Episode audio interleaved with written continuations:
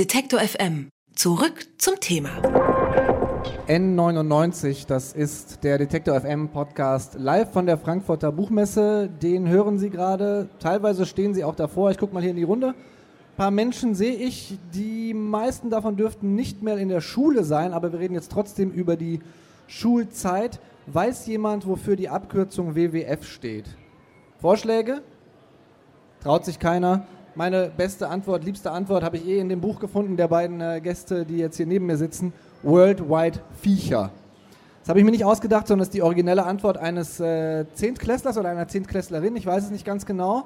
Und äh, erneut haben Lena Greiner und Carola Pattberg lustige Rechtschreibfehler und Patzer aus äh, Klassenarbeiten, aus Hausaufgaben zum Schmunzeln zusammengetragen und als Buch veröffentlicht. Ihr seid, also erstmal Hallo Carola Pattberg, hallo Lena Greiner. Hallo. Hallo. Ihr seid beide Journalistinnen beim Spiegel, äh, bei Spiegel Online und ich freue mich, euch hier begrüßen zu dürfen. Aber ich wüsste tatsächlich gerne von euch, ob ihr in eurer Schulzeit entweder selber irgendwelche Klopper produziert habt in die Richtung oder ob euch irgendwas an der Schulzeit zumindest inspiriert hat, dieses Buch zusammenzutragen. Also ich glaube, ich habe auf jeden Fall irgendwelche Klopper produziert, nur ähm, habe ich die dann wahrscheinlich erfolgreich verdrängt. Woran ich mich aber noch ganz genau erinnern kann, ist, dass es damals in der Schulzeit eine einzige Losung gab, die man sich so auf dem Klo weitergeflüstert hat, kurz vor einer Klassenarbeit. Ähm, so, so ein Trick äh, vor den Prüfungen und der hieß Hauptsache irgendwas hinschreiben. Hauptsache du schreibst irgendwas hin. Was ist egal, vielleicht gibt es dafür ja noch einen halben Punkt. Es ist immer besser, irgendwas dahin zu kritzeln, als gar nichts zu schreiben. Und, ähm, das tut das, euch wahrscheinlich ganz gut dann für euer Buch, oder? Wenn das, die das immer noch befolgen, die Schüler. Das war im, Im Prinzip ist es unser großes Glück, dass dieses hartnäckige Gerücht, das ist natürlich völliger Bullshit, sich trotzdem noch bis heute gehalten hat. Denn die schreiben tatsächlich immer noch irgendwas hin. Und das gilt sowohl für diese unangekündigten Tests, die so wie so ein Gewitter über einen hereinbrechen und alle bricht der Schweiß aus und sagen, oh, Scheiße, Scheiße, Scheiße, ich habe überhaupt nicht gelernt. Äh, als auch äh, für angekündigte Klassenarbeiten bis hin zu den Abiturprüfungen. Hauptsache hm. irgendwas hinschreiben. Und vielen Dank, liebe Schüler, daraus konnten wir schon drei äh, erfolgreiche Bücher machen. Wir wollen gleich ein bisschen was von. Lena, du hast auch nichts, äh, woran du dich erinnern möchtest oder hast es alles erfolgreich verdrängt, was du in der Schule an Kloppern produziert hast? Tatsächlich habe ich es wahrscheinlich erfolgreich verdrängt. Ähm, aber ähm, genau, also wie bei Carola war es letztlich bei uns auch. Also tatsächlich schreibt man etwas hin in der Hoffnung, dass davon die Hälfte irgendwie stimmt. Und das sehen wir ja jetzt auch bei den Schülerantworten. Die sind oft so assoziativ. Irgendwie ist da dann auch ein halber Gedanke dann schon richtig, aber eben nicht alles. Und man wirft dann alles zusammen, was man zu dem Thema und zu allem anderen auch noch in den letzten Wochen gehört, gelesen und gelernt hat. Also wieder ein öffentliches Geständnis. Ich habe heute schon mal, glaube ich, eins auf der Bühne gebracht. Ähm, ich musste dank euch an meine Deutschlehrerin in der siebten Klasse denken. An die habe ich wirklich seit bestimmt zwei Jahrzehnten nicht mehr äh, denken müssen. Es war eine gute Lehrerin, äh, das will ich gar nicht damit sagen, aber wir sollten, glaube ich, eine Personenbeschreibung oder ein Kochrezept machen. Ich habe mich für die Personenbeschreibung entschieden, weil Frau Ahrens, falls sie noch lebt, hallo, ähm, sich selbst beschreiben, beschreiben ließ. Das war die Option. Also entweder ein Kochrezept oder halt Frau Ahrens beschreiben, die da ja vor uns stand und das war dann das, was, ich, äh, was, was mir leichter erschien. Ähm, und ich habe als aller, allerletzten Satz da reingeschrieben, als, als ungelenker Siebtklässler, besonders auffällig sind ihre großen Brüste. Nicht wahr? Doch. Und sie, sie hat äh, tatsächlich, also das war die, schon die eine Peinlichkeit, viel, viel peinlicher wurde es aber dadurch, dass sie dann hinterher, als die Klassenarbeit zurückgegeben wurde, das natürlich rausgegriffen hat und gesagt hat, ja, wie kann man das denn besser sagen? Und mir dann vor der ganzen Klasse demonstrierte, eigentlich heißt es ja Oberweite. Aber das war dann die eigentliche Peinlichkeit, die dahinter kam. Ähm, eure sind hoffentlich ein bisschen erheiternder, die ihr mir jetzt so vorlesen könnt. Ähm, ja. ihr, habt, ihr habt euer Buch vorbereitet. Ich sehe schon, du hast da in deinem, äh, in deinem Buch äh, wahnsinnig viele Zettel eingeklebt. Mhm. Ja, bringt, so bringt, bringt, uns doch mal ein ja. paar der neuesten lustigen Schülerantworten. Ja, gerne. Also wir haben ja Schülerantworten aus tatsächlich allen Fächern, Klassenstufen, Schularten gesammelt. Ich fange einfach mal mit Erdkunde an.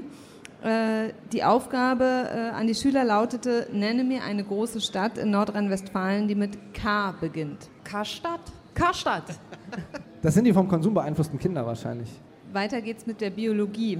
Wofür werden Kaltblüter, Warmblüter und Vollblüter genutzt. Oh, alles klar. Äh, Kaltblüter machen kalte Milch, Warmblüter machen warme Milch und Vollblüter machen volle Milch. Fast. Eine meiner Lieblingsantworten ist ja ähm, die Frage im Unterricht äh, oder die Ankündigung des Lehrers. Ja, liebe Schüler, ähm, jetzt behandeln wir Loriot, den müsstet ihr aus Deutsch kennen. Und dann der Schüler so, ach, geht der auf unsere Schule? Überhaupt Deutsch ist immer ein gefundenes Fressen ähm, in der Schule, weil es gibt einfach wahnsinnig viele Schüler, die sagen, ach, Deutsch kann ich.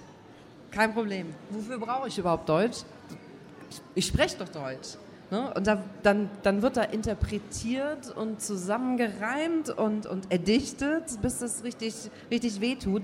So ein, ein Neuntklässler hat sich dann erkundigt, ähm, haben die rhetorischen Figuren eigentlich wirklich gelebt? Schön ist auch die Aufgabe, erkläre die Redensart, der Apfel fällt nicht weit vom Stamm. Ja, man soll aufpassen, dass man nicht zu nah an den Stamm geht, äh, wegen der Äpfel. Das war's. Ja, runterfallen. So. Ist klar. Habt ihr eigentlich, also, was sagt ihr den Leuten, die euch vorwerfen, ihr macht euch über die Schüler lustig?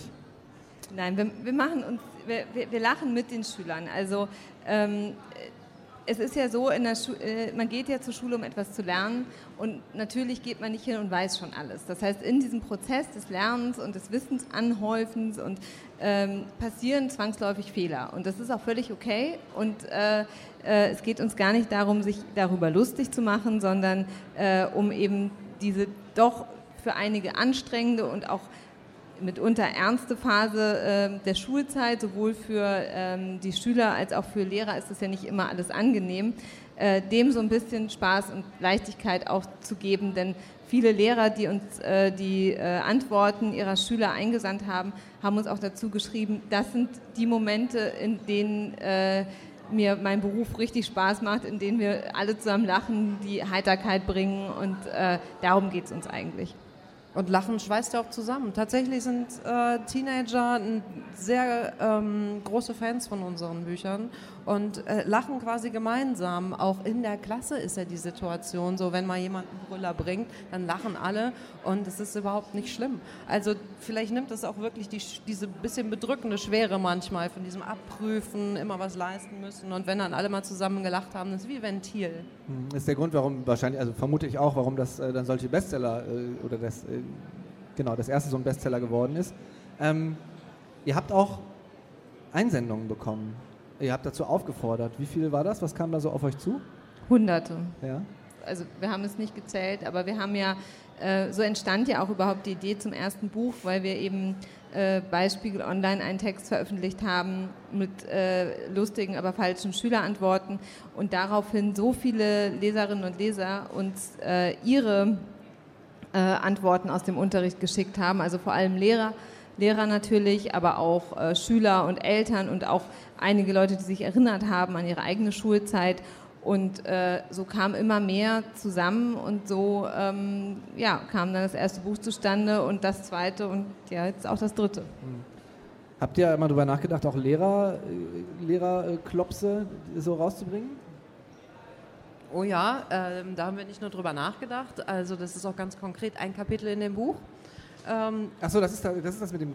Ja, tatsächlich ist ein Kapitel in diesem Buch, ähm, haben wir über seltsame Lehrer, äh, äh, sehr skurrile Anekdoten von den Leuten äh, geschrieben, die hinter den verschlossenen Klassentüren ja eigentlich machen können, was sie wollen mit den Schülern. Nie dringt da etwas raus und. Ähm, Viele Leser haben schon angefangen, uns äh, darüber zu berichten und es gibt konkret auch schon ein geplantes neues Buchprojekt nur über Lehrer. Aber wenn du möchtest, erzählen wir schon mal ein bisschen als Appetizer über die skurrilen Lehrer. Lena, hast du Lust, was zu lesen? Ja, gern. Also genau, unser aktuelles Buch ist ja Nenne drei Streichinstrumente, Geige, Bratsche, Limoncello. Also da geht es noch vor allem um die Schülerantworten, aber ein Bonuskapitel eben schon um die ähm, Skurrilitäten, die Lehrer so äh, in Klassenzimmern von sich geben. Äh, ein Schüler erzählt, wir mussten in der 11. Klasse in Spanisch einen vollen 10 Liter Wasserkanister zweimal durchs Schulgebäude tragen um nachvollziehen zu können, was bolivianische Frauen jeden Tag durchmachen, wenn sie Trinkwasser an Brunnen holen. Und dann gibt es ja noch die Lehrer, die ähm, sich äh, so ihrer hemmungslosen Körperlichkeit äh, hingeben und ähm, ja, es für die Schüler dann nicht so angenehm äh, werden lassen im Klassenzimmer. Zum Beispiel ähm, davon handelt die folgende Anekdote. Wir hatten einen Mathelehrer, der, sobald es warm war, genug war, gern Sandalen trug. Während der Stunde setzte er sich regelmäßig auf einen Stuhl neben der Tafel, zog seine Schuhe aus und pulte beim Reden an und zwischen seinen Zehen herum. Mm, ja.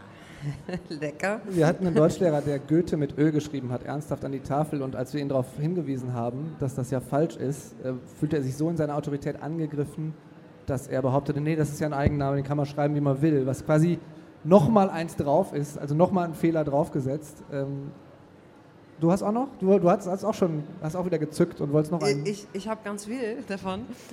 Manche Lehrer, einer hat ähm, von seinem Lateinlehrer erzählt, der leider ein Alkoholproblem hatte, der mindestens einmal in der Stunde aus der Klasse verschwand, um etwas zu kopieren. Mhm. Er ging Was? dann ohne Blätter weg, kam ohne Blätter wieder, hat aber stets so ein Pfefferminzbonbon im Bund und der Ausdruck etwas kopieren gehen wurde dann an der Schule zum Synonym für sich betrinken. Bisschen traurig auch die Story. Ja, das ja. ist tatsächlich. Ja, du guckst jetzt ganz Dra entsetzt. Dramen, die da sich abspielen, teilweise zwischen den Zeilen. Ja, aber tatsächlich, einige Lehrer sind recht schamlos oder einfach auch schmerzbefreit.